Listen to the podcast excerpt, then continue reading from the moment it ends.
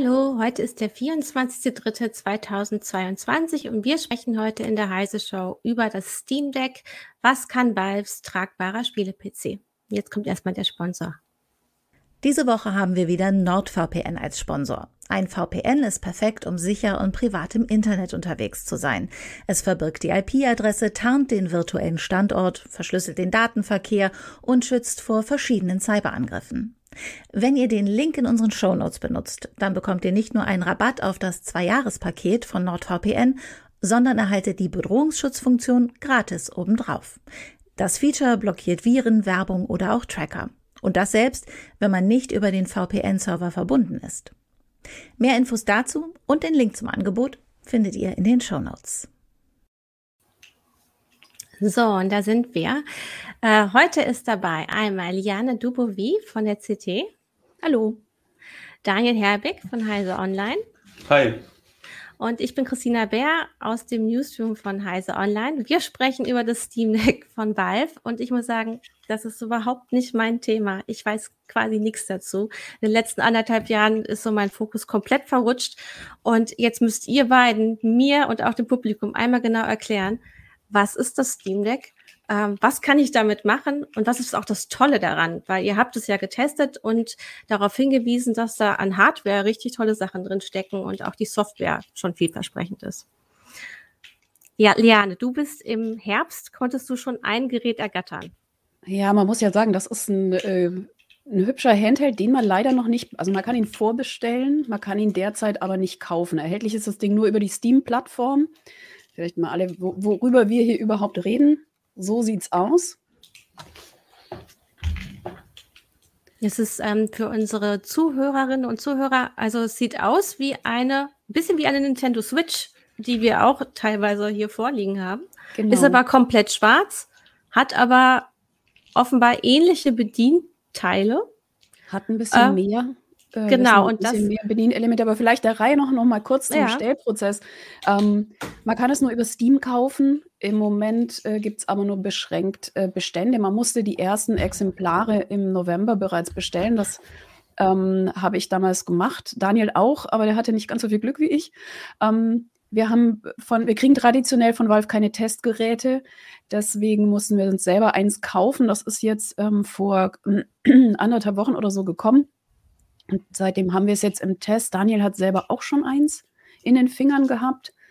Ja, wer jetzt bestellt oder wer jetzt reserviert, so, es wird wöchentlich werden Mails verschickt, wer bestellen kann, tatsächlich muss für 4 Euro reservieren, kriegt nach dem dritten Quartal, heißt es mittlerweile, dann voraussichtlich ein Steam Deck. Und wie teuer Und ist das? Ein Steam, äh, Steam Das gebe ich mal an Daniel weiter. Ja, es gibt drei verschiedene Varianten. Es gibt die kleine Variante mit 64 Gigabyte, die kostet 420 Euro.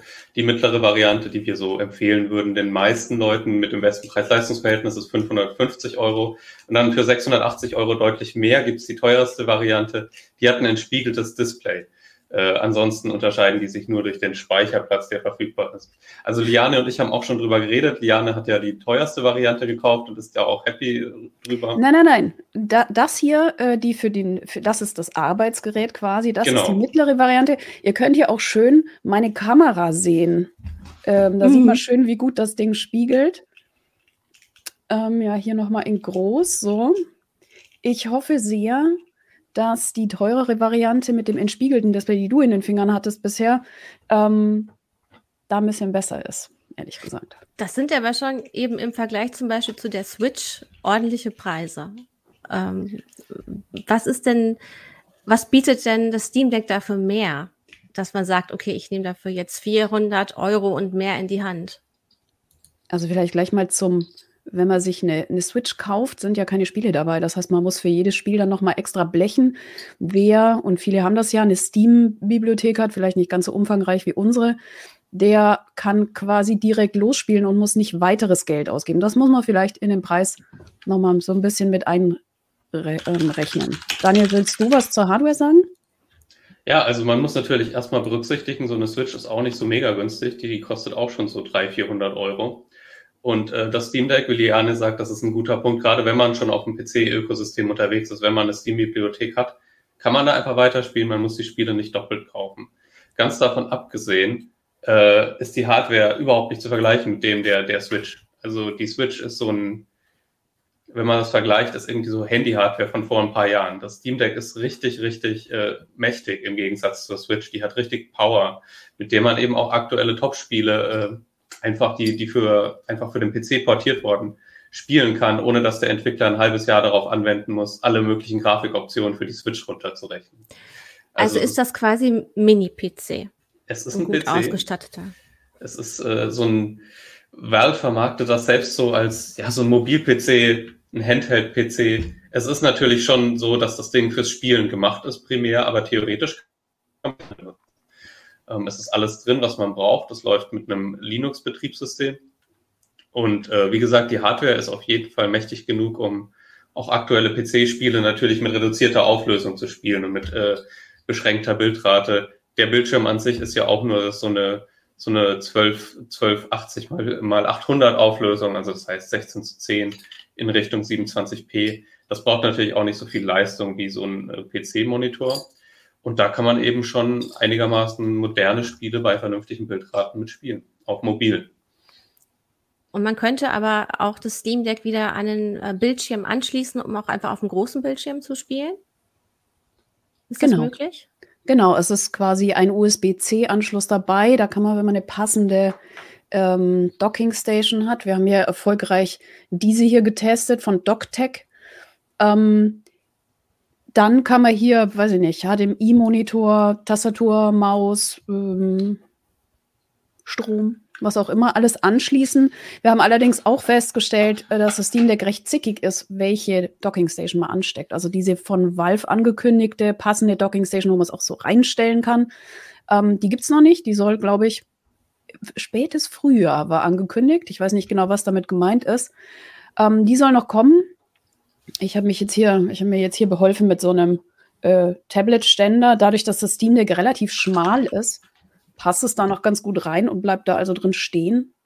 So dass ich es, wenn ich es als, äh, also wenn ich eine Tastatur anschließen will, das einfach da reinstellen und nicht flach hinlegen muss.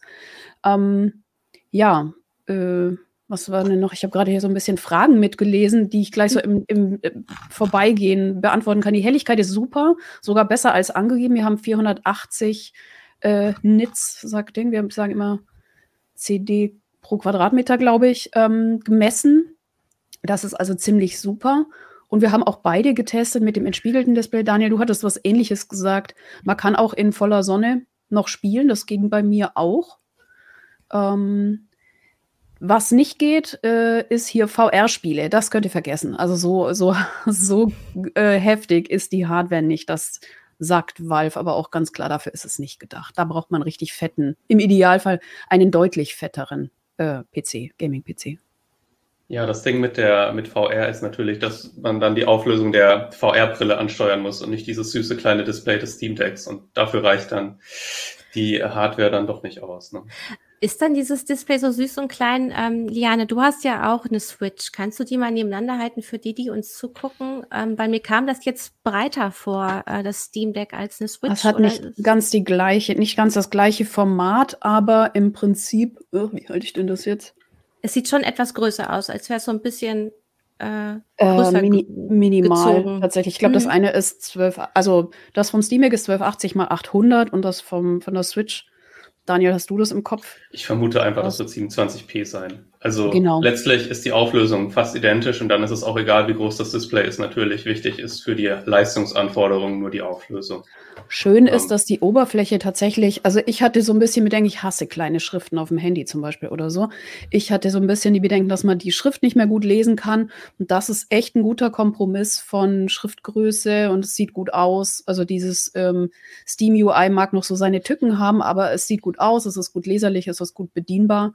Und ähm, ja, das fand ich eigentlich ganz cool, dass man so richtig Spaß hat, drauf dadurch zu blättern. Hätte man denn auch die Möglichkeiten, das noch ein bisschen anzupassen? Also was lässt äh, das SteamOS dazu? Kann man ähm, auch Schriften vergrößern äh, oder das Design verändern? Oder ist das einfach alles sehr fest?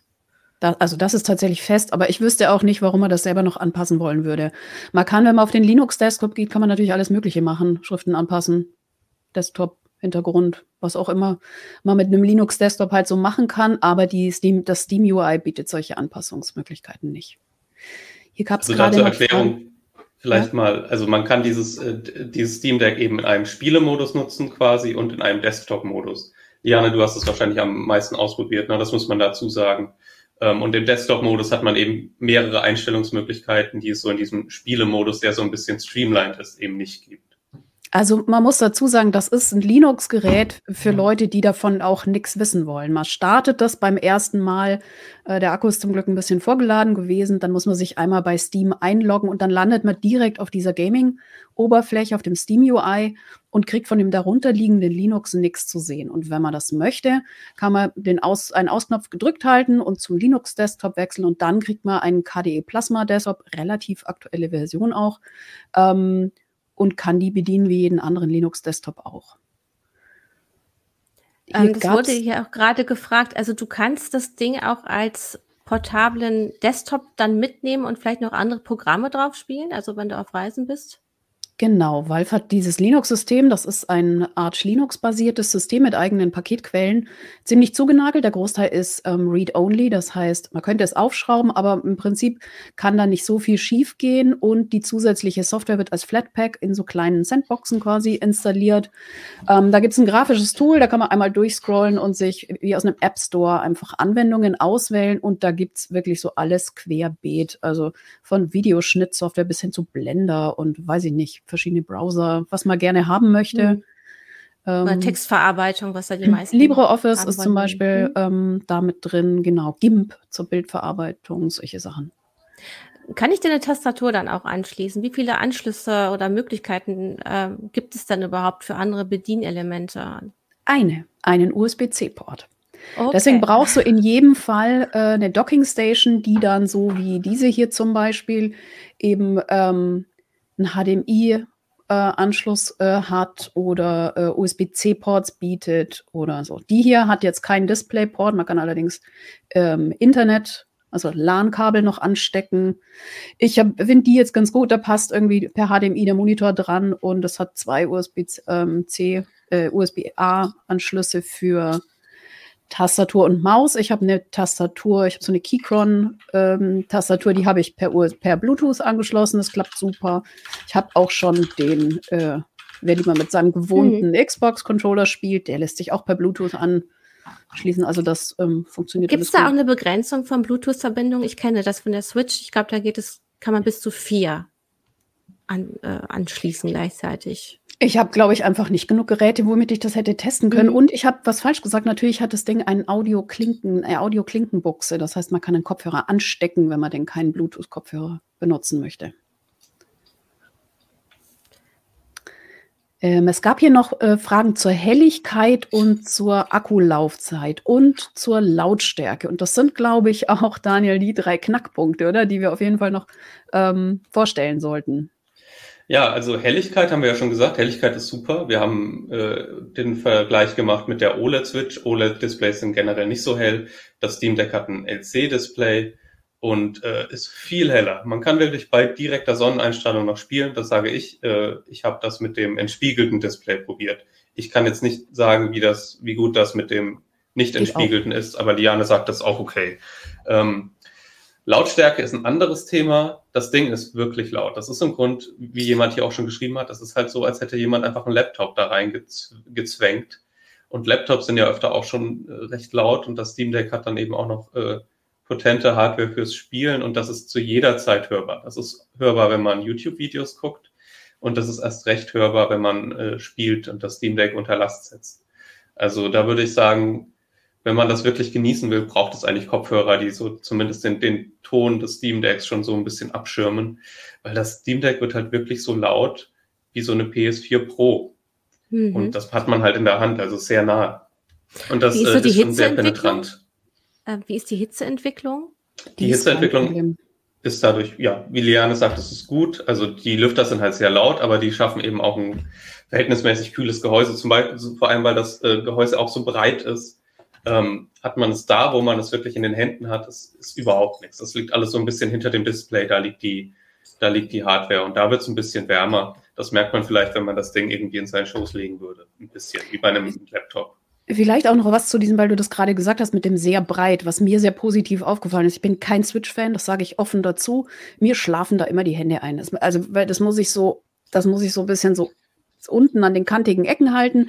Und das ist beim Steam Deck tatsächlich anders, weil das sehr dicke Griffe hat, die so ganz gut in den Händen liegen. Und dadurch, dass es breit ist, habe ich quasi so eine ganz gerade Handgelenkshaltung. Also es ist wirklich extrem komfortabel. Dann stützt, stützt man das so auf. Mhm. Also also ich stelle mir auch mal vor, Vorteil. also ich habe jetzt nicht die riesigsten Hände, ich bin ja auch sowieso klein, nur 1,60 Meter. Äh, und ich finde es schon unangenehm bei der Switch. Ja. Äh, ich habe das Gefühl, ich muss meine Hand sehr zusammenknautschen, um genau. sie zu bedienen. Gerade, und das ist beim Steam Deck schöner. Ne? Gerade im direkten hm. Vergleich ist es wirklich schöner, so ein Steam Deck in der Hand zu haben, weil das hat halt so richtige Kuppeln da. Das ist wirklich wie so ein Gamepad, hm. das man in der Hand hält. Also man kann da wirklich was greifen und was fassen und das nicht so irgendwie so behutsam irgendwie ja. zwischen den Fingern halten, wie, wie die Switch. Es sieht auch ergonomischer aus, also dass man so ja. die Hand etwas nachgeformt ist und es etwas schräg auch ist. Ne? Also das, das finde ich extrem angenehm, ja. Ähm, die Akkulaufzeit ist jetzt nicht der Brüller, aber das ist super schwierig zu messen. Ähm, Valve selber gibt an zwei bis acht Stunden. Und das würde ich als realistisch bezeichnen, weil wenn man ein 3D-Spiel ähm, durchlaufen lässt, ich hatte eins mit sehr hellem Level bei voller Helligkeit laufen, ähm, ich glaube eine Stunde 43 war das. Und dann gehen aber so ein bisschen die Tweaks los. Ich muss gestehen, wenn ich normal nur für mich spielen will, habe ich selten die Helligkeit über die Hälfte.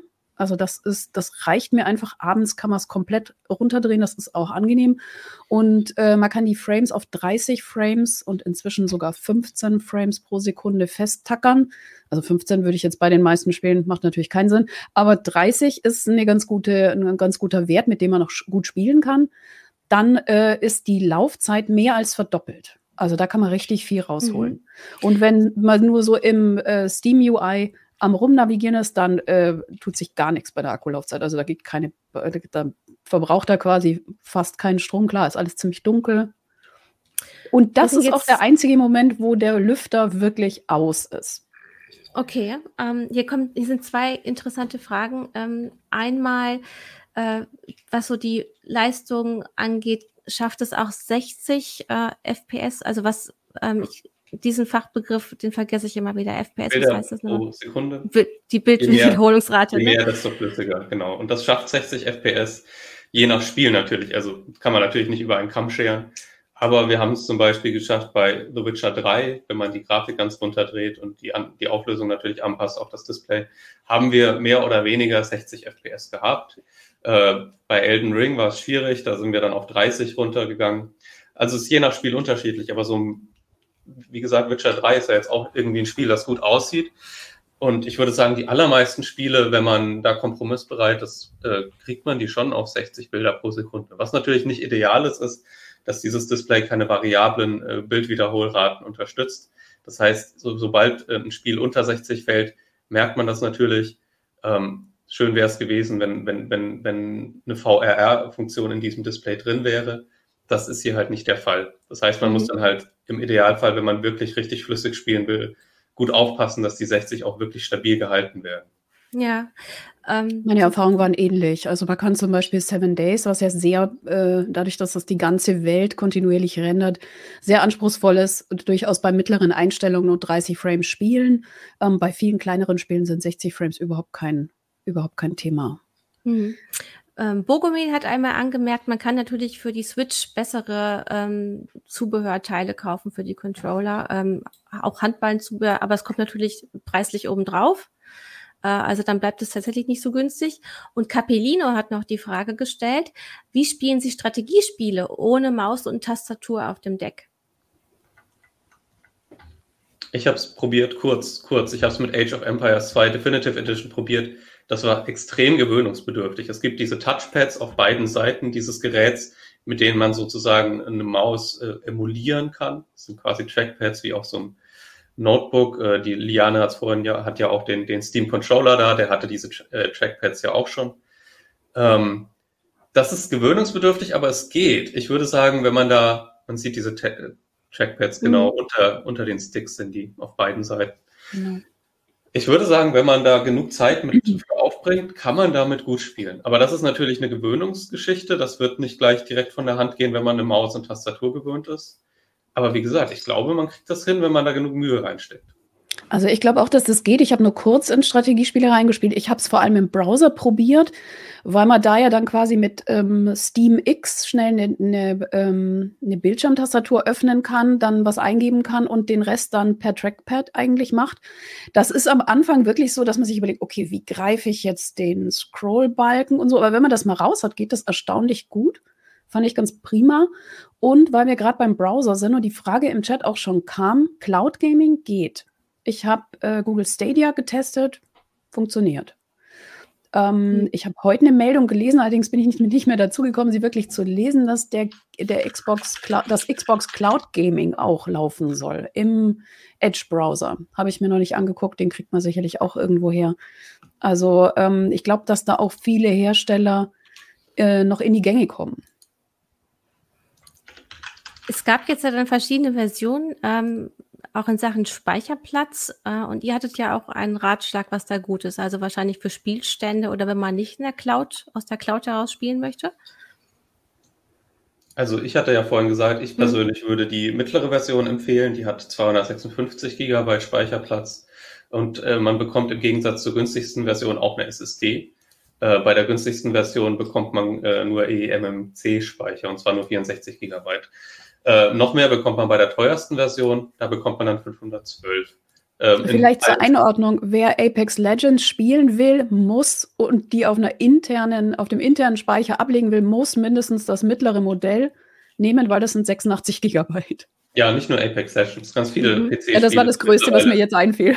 Also es gibt 100 Gigabyte sind nicht mehr utopisch bei PC-Spielen. Also tatsächlich, deswegen wollte ich auch sagen, es ist wichtig, man kann den Speicher immer erweitern mit SD-Karten. Was ganz cool ist, ich fragen, was, ja. also was ganz cool ist, ähm, ich habe ja hier quasi diese, äh, diese Micro-SD-Karte drin. Ähm, ich habe davon mittlerweile drei Stück bespielt und je nachdem, welche ich äh, in das Steam Deck äh, stopfe, äh, stehen die Spiele quasi zur Verfügung. Das heißt, mit äh, nur einer kleinen Streichholzschachtel könnte ich, äh, wenn die mit genug Micro-SD-Karten, meine gesamte Steam-Bibliothek eigentlich mit mir rumtragen, was die Mobilität natürlich ähm, sehr erhöht. Ja, oh. hat natürlich ein bisschen Nachteil, dass SSDs natürlich schneller sind auf dem internen Speicher, aber mit von den SD-Karten geht das eigentlich auch ziemlich gut, würde ich sagen, bei den meisten Spielen. Ich habe tatsächlich, also ich habe jetzt nicht super viele getestet, weil es irgendwann auch einfach zeitlich schwierig ist, aber der Start war okay. Man hat ja eh das Problem, dass bei ähm, ähm, Windows-Spielen, die mit Proton laufen, dass der Start, also die Spiele laufen super. Ich spiele ja schon sehr lang Linux-Spiele äh, Windows-Spiele unter Linux mit Proton. Ähm, wer da mal wissen will, was da so läuft, wir haben im, unter YouTube.com CT Zockt in unserem Channel auch schon so eine Playlist angelegt mit Spielen, die ich unter Windows-Spielen, die ich unter Linux getestet habe. Ähm, die starten manchmal sehr, sehr langsam. Das dauert dann ewig und läuft dann aber super. Ist beim zweiten Mal meistens nicht mehr so. Oft wird beim ersten Mal ja auch erst noch so DirectX und so ein paar mhm. Sachen nachinstalliert, aber ähm, davon abgesehen laufen die eigentlich gut. Super Gamer hat jetzt. Ich, sorry, ich, kurz, ich habe nur kurz die Frage gesehen, ob man eine SSD einbauen kann. Theoretisch ja, in der Praxis nicht, weil die, das ist so ein besonders kurzer M2-Slot. Das heißt, im Moment gibt es da in, für, für Privatkunden gibt's eigentlich keine passenden SSDs. Das kann sich natürlich ändern. Wenn dieses Steam Deck populär wird, äh, wird es sicherlich auch SSDs geben, die kurz genug sind, da reinzupassen. Und dann kann man es auch manuell austauschen, ja. Also Valve rät davon ab, das zu tun. Sehr eindringlich. Sie haben so ein schönes Teardown-Video selbst veröffentlicht, in dem Sie sagen, wir machen es, damit ihr es nicht machen müsst. Tut Aber es, es nicht. Es geht. ähm, Makai fragt hier gerade noch, ob Videos nicht optimal wiedergegeben werden. Also ich habe YouTube-Videos probiert und ich habe Netflix probiert und hatte keine Probleme. Mhm. Äh, und es gab auch noch die Frage, ähm, ob es eine Empfehlung für SD-Karten gibt von Supergamer. Und ich glaube, das letzte Mal, als wir über Spiele gesprochen haben, hattet ihr auch eine Empfehlung. also SSD-Karten, wie gesagt, es gibt eigentlich, soweit ich weiß, als äh, gibt es im Moment kaum welche, bis gar keine, die diesen Formfaktor passen. Das heißt, äh, warten und dann gucken, was rauskommt. Dann kann man, dann kann man die austauschen, wenn man möchte. Ich glaube, es ging eher um äh, Micro-SD-Karten-Empfehlungen. Micro mhm. also ich habe jetzt getestet, was ich griffbereit hatte und ich habe mir für ähm, Videoaufnahmen auf meiner, äh, mit meiner Kamera äh, möglichst schnelle gekauft. Ich denke, da sollte man ein bisschen auf aktuelle Standards gucken, aber so eine konkrete Empfehlung habe ich jetzt zumindest nicht. Ich weiß nicht, Daniel, ob ihr da, wahrscheinlich hat Valve selber da aber auch so ein bisschen so ein Minimum irgendwo angegeben. Die, die, die, schnellsten nehmen im Idealfall mhm. oder die größten, je nachdem, was man haben will. Ja. Genau, vermutlich möglichst schnell. Jetzt gucke ich gerade mal hier auf die Fragen.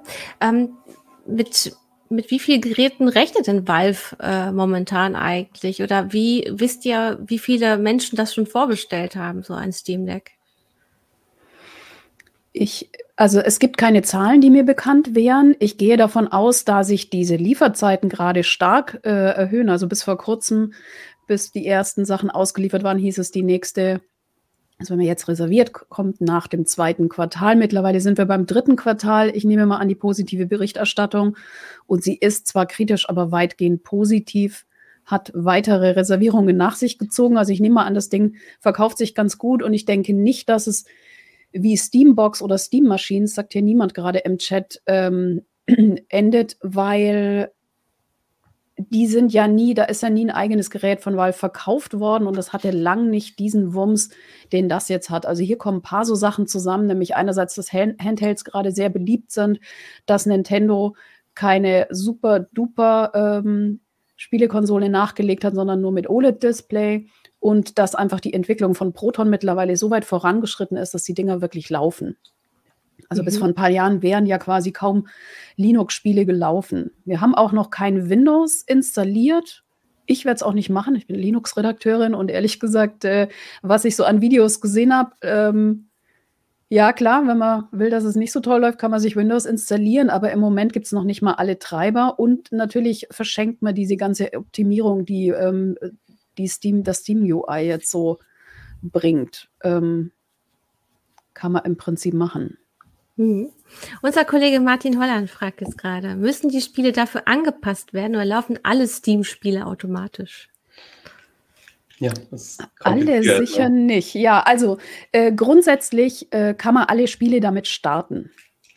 Ähm, Valve hat so einen Zertifizierungsprozess ähm, durchgeführt und ähm, zertifiziert jetzt nach und nach äh, Spiele, die damit perfekt laufen. Das heißt nicht nur, dass sie unter Linux laufen, sondern auch, dass sie mit dieser kleinen Auflösung zurechtkommen, dass sie mit dem Controller-Elementen bedienbar sind, ohne dass man das Touch-Display nutzen, Texte eingeben oder sonst was tun muss. Also das sind so die Voraussetzungen. Und in vielen Fällen scheitert es tatsächlich an den Controller-Konfigurationen.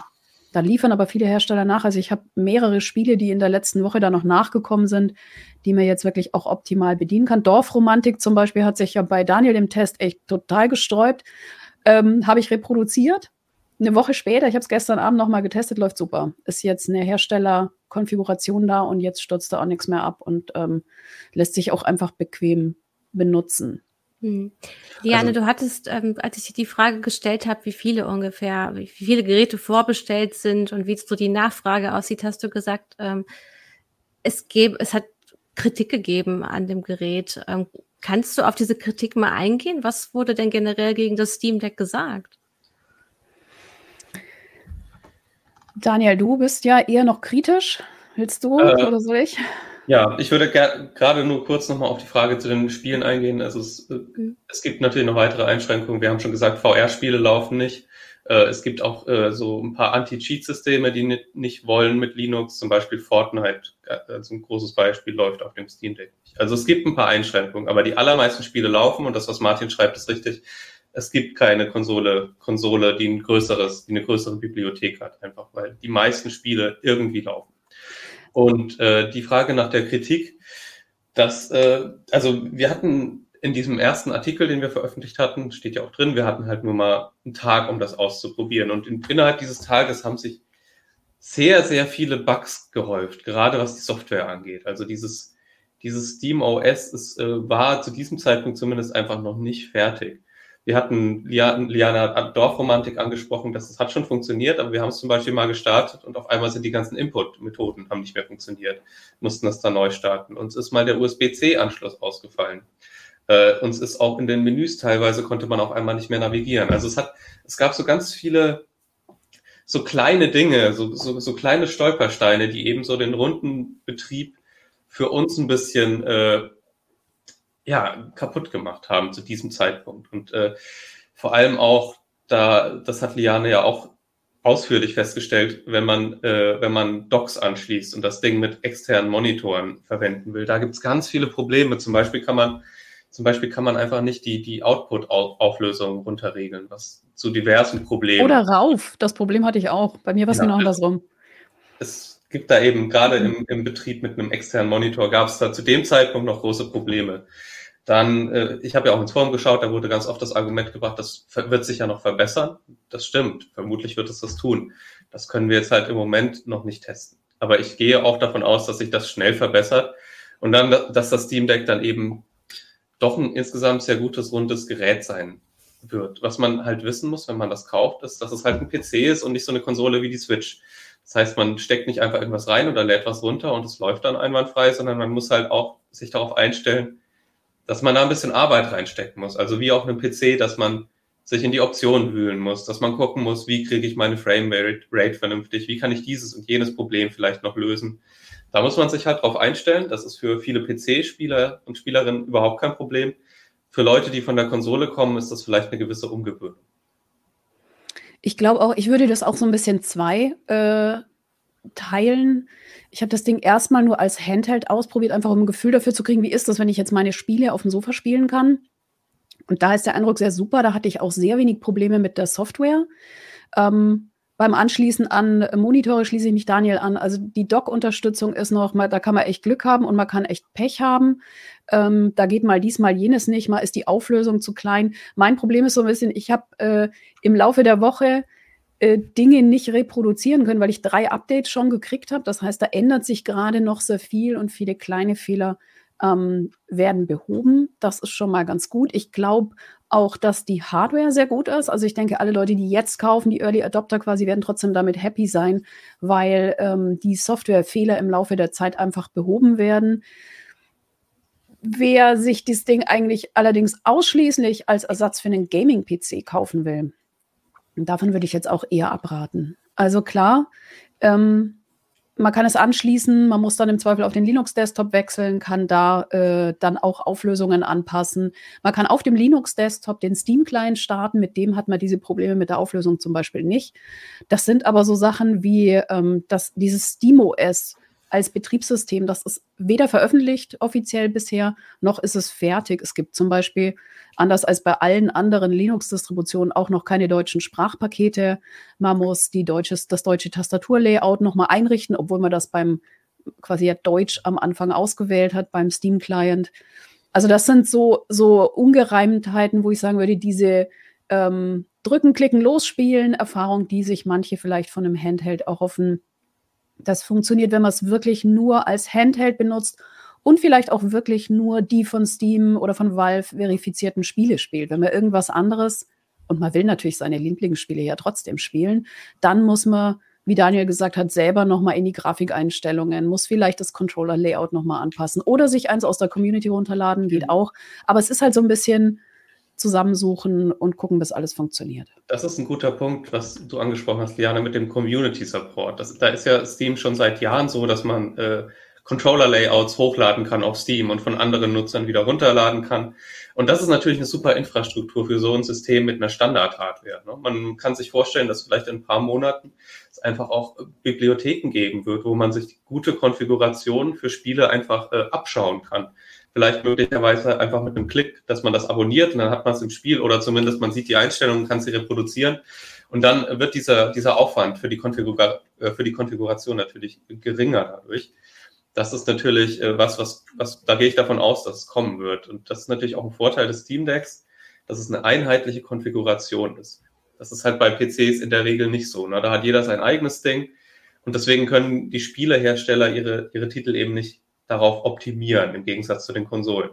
Und das Steam Deck, da hat Valve eben ganz bewusst nur eine einzige Konfiguration. Es gibt nicht irgendwie noch eine teure, die ein bisschen besser ist, sondern es ist eine Konfiguration der Hardware. Und das kann man natürlich super anvisieren. Also es kann natürlich auch sein, dass künftig Spiele rauskommen, die dann schon von den Entwicklern her eine Steam Deck Konfiguration mit eingebaut haben. Also das war jetzt auch, ähm, hier fragt gerade jemand, ob Valve ähm, vorgefertigte Konfigurationen für Spiele gibt bei diesen, äh, bei vielen Spielen. Ich denke, das liefern aber die Hersteller eine äh, ordentliche Controller-Konfiguration, die auf das Steam Deck angepasst ist. Und man sieht das, das finde ich ziemlich gut gemacht, wenn man ein Spiel startet, dann sieht man immer erstmal am Anfang so eine so einen äh, skizzierten Controller, der die Elemente, die im Spiel benutzt werden, ähm, blau aufleuchten lässt. Das heißt, wenn das ein Spiel ist wie ein, ein, Strategiespiel, wo ich eher mit dem Trackpad, dann sehe ich schon, ah, hier der linke Trigger und das rechte Trackpad, das sind die zentralen Elemente. Und wenn ich dann im Spiel bin, weiß ich sofort, wo kann ich denn, da muss ich nicht erstmal alles drücken, sondern ich weiß genau, wo ich direkt anfangen kann. Hm. Ich finde die Reaktion jetzt hier gerade sehr interessant. Äh, Bobby Böpsel hat zum Beispiel ge geschrieben, also erstmal ein Frickelsystem für Leute, die Plan haben und Bock drauf. Und Patriarch schreibt, das Teil wird den Leuten definitiv als Alleskönner ans Herz wachsen. Das sind ähm, eben diese zwei, diese zwei Seiten. Das Ding als Handheld, ich trage meine, meine Steam- äh, Bibliothek äh, weg. Ich bin deswegen so begeistert, weil ich habe so viel, so weißt du, so Indie-Adventures oder so Dinge, wo ich einfach keine Lust habe, am Rechner zu sitzen, weil da muss ich nur tap, tap, tap, tap machen und ein bisschen hüpfen und so. Und ich freue mich schon so drauf, diese Sachen irgendwo im Zug, auf dem Balkon, äh, auf dem Sofa oder sonst wie durchzuspielen. Als Gaming-PC, klar, äh, für mich ist ein Linux-Rechner ein Linux-Rechner. Ich freue mich schon drauf, damit zu experimentieren. Da wird es in CT auch sicherlich noch ein paar Artikel dazu geben, aber als Gaming-PC wird es meinen sicherlich nicht ablösen.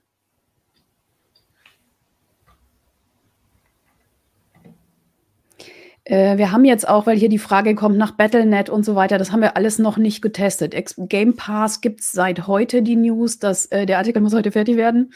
ähm, der muss, äh, das werden wir alles noch ausprobieren im Laufe der Zeit. Wir haben ja dieses Testgerät im Haus. Das heißt, ähm, da wird sicherlich einiges auf Heise Online dann noch dazu geben. Ich glaube, Daniel wird dafür Sorge tragen.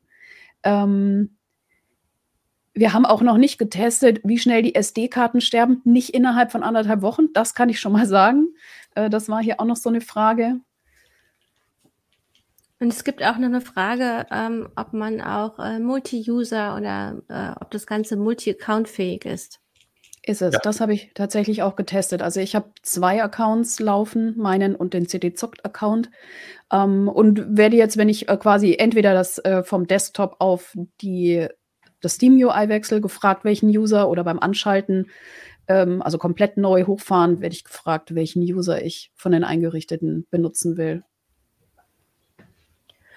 Für welche Spiele findest du das Steam Deck denn besonders toll? Also du hast, ihr habt ja darauf hingewiesen, so bei manchen muss man sich ein bisschen reinfuchsen, um die Bedienung zu schaffen. Ähm, welche haben dich da besonders überzeugt? Da werden Daniel und ich völlig unterschiedliche Meinungen dazu haben, weil ich keine, also ich bin PC-Gamerin mit Herz und spiele seit Jahrzehnten mit Maus und Tastatur und spiele nur Adventures und so Sachen mit Controller. Das heißt, ich habe in der letzten Woche eine steile Lernkurve ähm, hingelegt, kann mittlerweile Dismantle zum Beispiel ganz gut. Das ist so ein kleines, ähm, so ein Survival Grinder, ganz gut mit dem Controller bedienen. Ein Shooter würde ich damit jetzt nicht spielen, außer mit Maus und Tastatur, weil ich es einfach nicht kann. So. Ich, äh, für mich ist es so, die, die Faszination dieses Decks ist natürlich auch, dass man die AAA-Spiele plötzlich mobil spielen kann. Mir persönlich reicht die Leistung dafür nicht. Ich würde in Elden Ring nicht mit 30 FPS auf so einem kleinen Display spielen wollen, ehrlich gesagt zum Beispiel. Mir ist es dann doch lieber, das auf meinem Fernseher oder dem Monitor zu machen.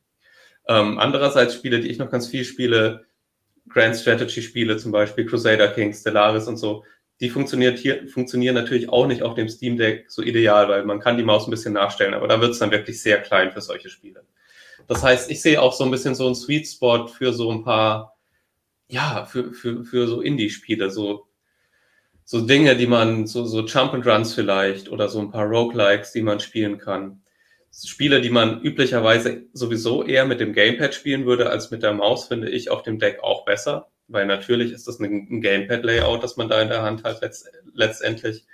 Also äh, es gibt da ganz viele Beispiele für so, so kleinere Indie-Spiele, die, die äh, man damit wunderbar spielen kann. Viele Leute werden damit auch einfach, die wollen dann irgendwie ihr, ihr Red Dead Redemption oder ihr Elden Ring oder was weiß ich, ihre Battlefield-Spiele damit spielen wollen. Weil also ich finde, mit, wenn man sich dran gewöhnt, kann man damit auch Shooter mit einem Gamepad ganz gut spielen. Und das wird gut funktionieren. Also ich habe äh, mir auch vor allem so Sachen, die ich so im Liegen so mit, äh, weiß nicht, ich habe jetzt Omno ziemlich weit gespielt. Ich habe Dismantle, wo man so stundenlang grinden muss und sich denkt, hier, ich äh, mache hier noch dieses Dorfblatt und so, sowas finde ich ganz cool. Ich habe ähm, Juggler's Tale fand ich auch super, weil das einfach großartig aussieht, auch mit den Farben auf diesem Display. Ähm, einfach diese schönen kleinen Spiele, das war jetzt eigentlich so mein mhm. Ding. Dead Cells oder Hades oder so, sowas kann man damit hervorragend spielen. Die haben nicht so mega hohe Anforderungen, die kriegt man locker auf 60 Bilder pro Sekunde. Und äh, das, sowas ist ganz cool.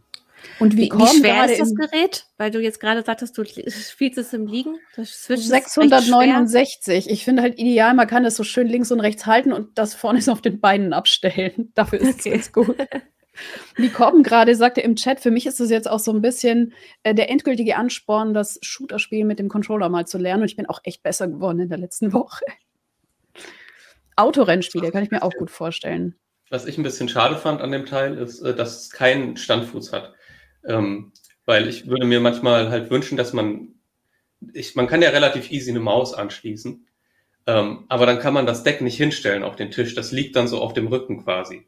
Dann kann man natürlich sagen, ja, wenn du mit einer Maus anschließt, willst du sowieso einen Monitor auch angeschlossen haben, dann ist es ja egal, ob das steht oder liegt. Aber das würde ich nicht unbedingt sagen. Manchmal, die Switch hat ja auch so einen Standfuß. Dann kann man es einfach auf den Tisch stellen.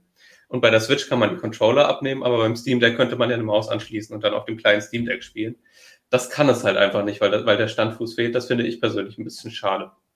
Das stört mich jetzt persönlich nicht so. Zum einen habe ich ja, wie gesagt, ähm, das Ding habe ich sonst auch immer im Zug dabei. Das ist so ein 10 Euro ähm, Plastikding, wo es gut drauf steht.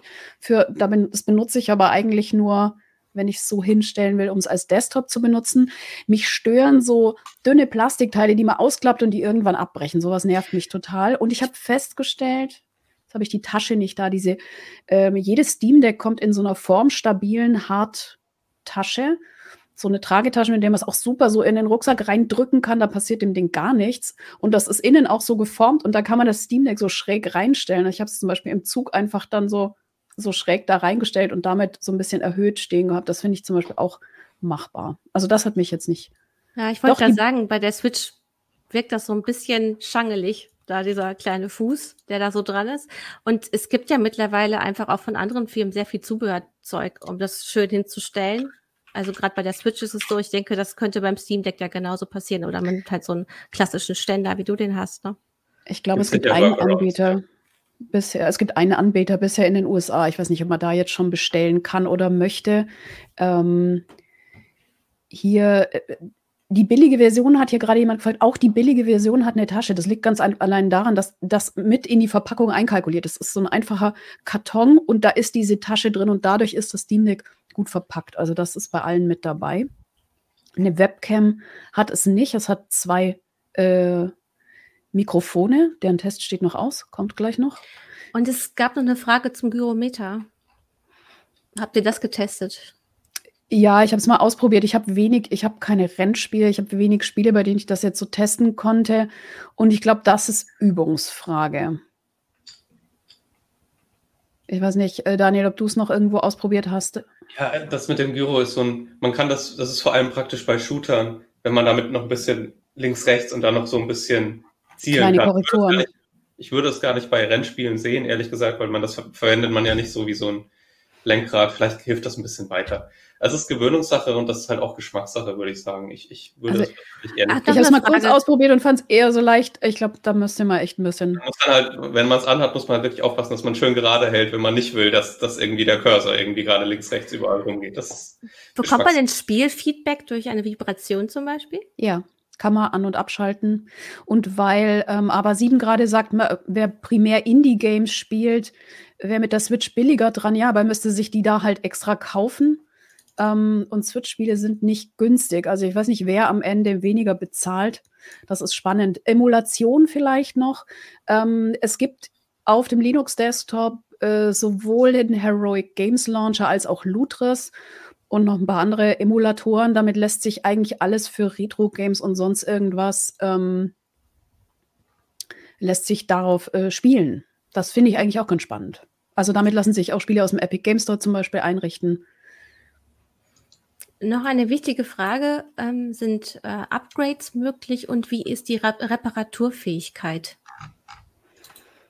angekündigt ist, dass das äh, Steam Deck relativ gut reparierbar sein kann. Meines Wissens ähm, kooperiert Valve mit iFixit.com und es wird dort für einige Sachen, also sowas wie die Sticks und ich weiß nicht genau was alles, ähm, Ersatzteile eben und Reparaturanleitungen meines Wissens. Also ich glaube, das sollte, äh, naja, das sind also die Bedienelemente, die vielleicht als erstes kaputt gehen. Ja, da ist Valve auf jeden Fall sehr offen für. Also wenn ja. man da ein bisschen Lust hat zu schrauben oder vielleicht zu einem Fachhändler gehen will dafür oder so, da sollte man auf jeden Fall in der Lage sein, die paar Komponenten auszutauschen. Upgrade jetzt, also ich kann jetzt da nicht einfach eine andere Grafikkarte reinbauen, logischerweise, aber so ein paar Komponenten, gerade, gerade was so Verschleißkomponenten auch äh, von, von den Controller-Elementen angeht, die kann ich austauschen. Ich glaube, es ist so ein bisschen ähm, wie bei einem Notebook. Man kauft sich das in der Konfiguration, die es eben hat und kann natürlich theoretisch dann nochmal eine andere Festplatte oder sowas einbauen lassen, aber eigentlich, also Grafik und solche Sachen aufzuwerten, ist so im Nachhinein schwierig bis unmöglich. Hier wird gerade auch eingeworfen, das müssten wir natürlich nochmal prüfen, aber angeblich ähm, hat iFixit das Ganze schon angeschaut und sagt, es hat eine Reparaturfähigkeit von äh, 8 von 10 Punkten. Aber das müssten wir nochmal verifizieren, ob das so ist. Also noch gibt es auch diese Ersatzteile hm. nicht. Äh, das sind bis jetzt alles Ankündigungen. Ich gehe davon aus, dass das äh, dass Valve einfach voll auf damit beschäftigt ist, im Moment die Bestellungen abzuarbeiten und sich nicht auf solche Sachen konzentrieren wird. Allein schon, hm. dass Valve selbst so einen Teardown veröffentlicht hat, äh, spricht doch schon dafür, dass sie da sehr offen dafür sind. Und wie gesagt, diese Partnerschaft mit iFixit, da bin ich auch zuversichtlich, dass man das Ding nicht irgendwie wegschmeißen muss, wenn der Stick kaputt geht. Und wie niemand richtig sagt, man kann sich das Gehäuse selbst am 3D-Drucker ausdrucken. Wie gut es funktioniert, weiß ich nicht, aber es gibt auf jeden Fall das Modell, um es selber auszudrucken. Das ist ja echt spannend. Es ist eine sehr, sehr offene Geschichte. Also auch, dass Valve sich da gar nicht dagegen sperrt und auch die Treiber veröffentlicht hat, dass da Windows drauf kann, wenn das jemand unbedingt haben möchte. Ähm, ich denke, je mehr Kooperationen es jetzt gibt mit äh, zum Beispiel für den Xbox Game Pass, ähm, umso unnötiger wird das, weil man muss es mal sagen, also wenn jemand das Linux, was da drauf ist, was wirklich so einsteigerfreundlich, man muss nur klicken, um Software nachzuinstallieren, für frickelig hält, dann braucht er sich an der Windows-Installation, die deutlich mehr Probleme macht, erst gar nicht versuchen. Also, das halte ich irgendwie für keine gute Idee. ähm, ich gucke gerade noch mal nach Fragen, aber ich glaube, die wichtigsten haben wir abgearbeitet. Ähm, ich hatte ja, muss ich sagen, wirklich vorher wirklich gar keine Idee davon. Ihr habt mich, äh, ich bin jetzt sehr begeistert, muss ich sagen, äh, nach eurer Vorstellung. Wir lassen jetzt einmal kurz nochmal den Sponsor zu Wort kommen äh, und dann vielleicht fallen euch noch Sachen ein, die ihr noch ergänzen wollt dazu, die ihr unbedingt, ähm, die hier unsere, unser Publikum wissen sollte zum Steam Deck. Diese Woche haben wir wieder NordVPN als Sponsor. Ein VPN ist perfekt, um sicher und privat im Internet unterwegs zu sein. Es verbirgt die IP-Adresse, tarnt den virtuellen Standort, verschlüsselt den Datenverkehr und schützt vor verschiedenen Cyberangriffen. Wenn ihr den Link in unseren Shownotes benutzt, dann bekommt ihr nicht nur einen Rabatt auf das Zwei-Jahres-Paket von NordVPN, sondern erhaltet die Bedrohungsschutzfunktion gratis obendrauf. Das Feature blockiert Viren, Werbung oder auch Tracker. Und das selbst, wenn man nicht über den VPN-Server verbunden ist. Mehr Infos dazu und den Link zum Angebot findet ihr in den Show Notes. So, da sind wir wieder. Ähm, hier geht es, glaube ich, teilweise noch um Game Passes. Ich glaube, wir sind ziemlich Abos, durchgehechelt ne? durch alle Funktionen. Ich bin mir relativ sicher, wir haben irgendwas Wichtiges vergessen. Ähm. Ach, hier fragt gerade jemand, das ist eine schöne Frage. Kann man auch ein VPN nutzen, um äh, in öffentlichen WLAN sicher unterwegs zu sein? Ich sage jetzt mal ja, weil man unter Linux WireGuard installieren kann, aber ähm, das ist, glaube ich, nichts, was man per grafischem Klick in Discover, so heißt die grafische äh, Softwareverwaltung, machen kann. Dafür muss man auf jeden Fall den Read-Only-Modus aufheben und ähm, Konfigurationsdateien bearbeiten, also, nehme ich mal an. Es gibt hier halt auch so Fragen, kann man das als Medienzuspieler verwenden und so. Die, die meisten dieser Fragen kann man eigentlich mit Ja beantworten, weil das Ding ist ein PC das, oder es ist ein mhm. Rechner. Ähm, und äh, es kann sein, dass man ein bisschen zusätzlichen Aufwand da reinstecken muss, aber wenn man, wenn man möchte, kriegt man das hin. Bei den allermeisten Sachen, würde ich sagen. Genau, ein äh, Mobil-SIM-Slot hat das äh, Deck nicht. nicht. Also das müsste man dann irgendwie anders lösen. Äh, ich habe es allerdings schon mit meinem Handy gepaart, also das funktioniert schon. Das ist ja vielleicht auch der einfachere Weg. Ähm, ich glaube, es ist wirklich einfach so ein Tool, mit dem er so, also ich sehe mich da, äh, ich sehe mich im Zug sitzen und Spiele spielen. Ich sehe mich das Ding auf Reisen mitnehmen, weil ich da ähm, surfen, Netflix gucken, YouTube gucken, meine Spiele spielen, solche Dinge tun kann. Und wenn ich möchte, auch noch einen Blogbeitrag schreiben, das geht auch. Ähm, dafür ist es gut, aber ich glaube, es bleibt einfach in erster Linie ein Gaming-Handheld. Dafür ist es einfach gemacht und da brilliert es im Moment auch. Alles andere ist halt so, da muss man gucken, wie man es hinkriegt. Ich würde auch nochmal betonen, was das für ein Paradigmenwechsel ist. Also PC-Gaming ist halt eigentlich bisher immer auf dem dicken Tower-Rechner gewesen oder so ein bisschen auf dem 2.000, 3.000 Euro teuren Mega-Notebook mit, mit äh, LEDs und 20 Kilo Gewicht. Und jetzt ist das eben wirklich was, was man mobil nutzen kann. Also ganz viele Spiele, die halt wirklich sowas für totale PC-Nerds waren. Also nicht so die, der Konsolen-Mainstream, sondern halt die PC-Nerds, die halt irgendwie ihren dicken Rechner haben und dann ganz ausgefallene Sachen spielen wollen. Das ist jetzt halt einfach, sind jetzt halt einfach, einfach Dinge, die man mobil spielen kann. Das kann man halt nicht mit den Konsolen machen und viele dieser Spiele gibt es eben auch nicht für die Switch. Und das mhm. ist natürlich schon cool.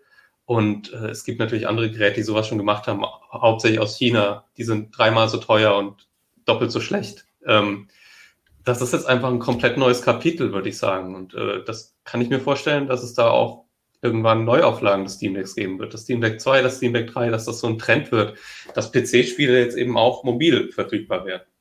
Mhm. Ich glaube auch einfach so Sachen wie, ähm, ich denke, es wird auch den Markt verändern. Ich vermute mal, Nintendo wird es spüren, weil, keine Ahnung, ich kaufe mir jetzt bei Humble Bundle so ein Indie-Game-Bundle für ein 20 und habe dann irgendwie zehn neue Spiele auf meinem Steam Deck. Da bin ich dann auch erstmal beschäftigt. Da brauche ich von Nintendo erstmal gar nichts mehr. Und ich muss natürlich auch nicht, also ich gehöre jetzt schon zu den Leuten, die sich das manchmal leisten, äh, ein Spiel mir nochmal auf einer anderen Plattform zu kaufen. Zum Beispiel Stadio Valley besitze ich sowohl auf dem äh, auf dem iPad als auch am PC, einfach weil ich es im Zug mal so in Ruhe in so Momenten, wo ich nichts Besseres zu tun habe, spielen wollte. Sowas werde ich jetzt nicht mehr tun, sondern ich habe das Spiel einmal und kann das entweder hier oder da oder abwechselnd. Also ich kann den Spielstand ja auch mitnehmen. Haben wir schon über Cloud Saves gesprochen, Daniel? Haben wir jetzt hier in dieser Sitzung nicht, aber es funktioniert halt einfach. Ne? Man kriegt die genau. Spielstände hin und her geschoben und kann hier spielen und dann am PC weiterspielen. Das ist alles drin. Das funktioniert meine, auch tatsächlich gut. Also ich kriege jedes Mal, wenn dann mal was mit der Synchronisierung, weil das Steam Deck irgendwie die Internetverbindung verloren hat, aber schon gesagt hat, ich habe gespielt, dann sagt mein Steam-Client hier, ähm, Moment, das ist nicht der aktuelle Spielstand, klick hier nochmal und dann synchronisiert er neu und dann ähm, kann ich an der Stelle wieder weiterspielen. Das funktioniert gut. Und toll ist natürlich auch, und das ist ein Vorteil gegenüber mit dem Notebook im Zug spielen, ich muss da nichts runterfahren, sondern ich drücke auf Pause. Und äh, wenn ich wieder weiterspielen will, drücke ich wieder auf Fortsetzen und dann äh, geht es an der Stelle weiter, muss ich nichts hoch und runter fahren. Das finde ich schon auch nochmal ein Unterschied. Also ich finde den Hinweis nochmal gut, dass wenn man das Spiel einmal hat, dass man es quasi dann auf verschiedenen Plattformen dann doch spielen kann. Äh, weil wenn man zum Beispiel zwei Switches hat, so wie wir, weil ich ja mehrere Kinder habe, hat man das Problem, wenn die zusammen ein Spiel spielen wollen, dass man erstmal eine Hauptkonsole festlegen muss und selbst dann gibt es noch Hürden, so dass man sich teilweise gezwungen sieht, ein Spiel zweimal anschaffen zu müssen, weil es einfach äh, Nintendo das so ausgelegt hat. Ähm, das ist nicht sehr freundlich. Äh, da wäre Hinsicht. zum Beispiel ja auch interessant, es gibt ja bei Steam auch Spiele, die ähm, Remote Play Together haben. Da reicht es, wenn einer von beiden das Spiel besitzt und der andere kann mhm. mitspielen. Bräuchte man natürlich aber zwei Steam Decks dafür, dass beide Kinder spielen könnten. Aber solche Sachen ähm, gehen ja zum Beispiel auch und es ist plattformübergreifend. Also ob jetzt jemand meine Freundinnen an ihrem PC sitzen und spielen und ich auf dem Sofa liege, das spielt, ähm, macht dabei Keine überhaupt keinen ne? Unterschied. Ja. Genau. Ja, wunderbar. Ich glaube, dann konnten wir jetzt doch noch mal so ein paar nette Sachen hier reinholen. Es gab noch eine Frage ähm, zur Aufladegeschwindigkeit des Akkus. Hast du da äh, Erfahrungen gemacht? Nicht spektakulär schnell, aber ähm, in zwei Stunden ist das Ding dann voll. Also das, ich, äh, ich habe jetzt so ein bisschen das Problem, dass mein Artikel tatsächlich in der Fertigstellung ist und ich äh, mehrere Laufzeitmessungen gemacht habe. Da gehen halt auch immer gleich Stunden für drauf. Wir haben das Gerät halt noch nicht allzu lang. Ähm, und wie gesagt, auch da habe ich immer mal wieder Zicken festgestellt. Ich hatte zum Beispiel Anfang der Woche mal das Problem, dass ähm, der Akku behauptet hat, er lädt nicht mehr mehr als 90 Prozent. Ein bisschen runtergespielt, wieder angesteckt, ja, war wieder voll. Ist seitdem nicht mehr passiert, kann ich so als Fehler auch nicht reproduzieren. Aber es kommen halt jetzt auch ständig Updates, die an dieser Oberfläche rumbasteln und auch neue Funktionen einbauen. Man muss schon sagen, zum Beispiel dieses, äh, diese äh, dieses Mango hat. Also äh, Steam, Valve hat ja ein Open Source, eine Open Source Software namens Mango hat als Performance- oder Leistungsoverlay integriert, wo man relativ schnell in vier Stufen entweder nur ähm, die, die Bildrate oder gleich noch die Prozessorauslastung und die Temperatur der CPU und solche Geschichten da noch mit rein. Das kann man sich links schön in mehr oder weniger ausführlich übers Spiel legen und sieht dann sofort, okay, ich habe 30 Frames, ich habe 60 Frames, FSR ist an oder nicht. Ähm, das ist super einfach gelöst, weil man muss es nicht selber konfigurieren. Und da hat Valve auch sofort auf ähm, Feedback aus der Community reagiert, weil die meisten Leute haben sich das drüber gelegt und sagen, naja, ich sehe die Hälfte meines Bildschirms nicht mehr, könnt ihr nicht einfach nur die Frames-Anzahl machen? Dann wurde da eine neue Stufe eingefügt. Oder jetzt bei der äh, Bildrate, das mit den 15 Frames habe ich, glaube ich, seit vorgestern, dass das nochmal, vorher gab es äh, 30 Frames oder 60 Frames Jetzt kann ich auch 15 Frames einstellen. Solche Sachen kommen im Moment halt auch nochmal. Und äh, Korben78, der hier im Chat schreibt, von dem weiß ich, dass der auch seit ähm, genau dem gleichen Zeitpunkt wie ich das Steam Deck testet, sagt, ähm, die ersten 80 Prozent gehen schnell und die restlichen 20 brauchen dann nochmal so lang ungefähr. Ich kann es nicht ganz so bestätigen. Akku, ne? Ja, das ist äh, vom Gefühl her vielleicht ja. Genau. Also die, bei mir sind es eher so die letzten 10, die dann immer nochmal so ein bisschen länger dauern, gefühlt. Mhm. Und es wird noch gerade ergänzt, die Batterie-Ladeanzeige wird jetzt wohl auch angezeigt. Gut, aber du hast auch gerade schon gesagt, Liane, du schreibst jetzt gerade an einem Artikel, er ist fast fertig. Also wenn noch Fragen offen sind, du hast es auf jeden Fall, äh, du verschriftlichst das gerade. und Genau, äh, das wird in CT 9 2022 ähm, erscheinen und natürlich, wenn wir, also ich werde mir dann, äh, wenn SteamOS 3.0 veröffentlicht wird, das nochmal genauer angucken, dann können wir, wissen wir wirklich auch, mit was arbeiten wir dann, eignet sich das als Desktop-Betriebssystem, solche Geschichten. Und ich freue mich natürlich über Feedback und Erfahrungen, die die Leute damit gemacht haben. Wir können ja immer nur ein Gerät testen oder in Kürze vielleicht auch zwei mal sehen wann Daniel und ich Glück haben mit unseren Privatgeräten. Gut, dann, also wenn Fragen auftauchen äh, oder Ergänzungen, meldet euch bei Liane und Daniel. Die nehmen das gerne auf. Äh, bei CT und Heise gibt es dann bald wieder was dazu zu lesen und vielleicht auch mal wieder Testvideos. Genau, ihr könnt wir natürlich auch Kommentare schreiben. Dann lesen wir die da und nehmen das als Anregung noch mit. Super. Dann wünschen wir euch jetzt allen eine schöne Woche und vielen Dank an euch beide für die vielen äh, Infos. Ähm, bis bald mal wieder. Macht's gut. Danke. Tschüss. Tschüss.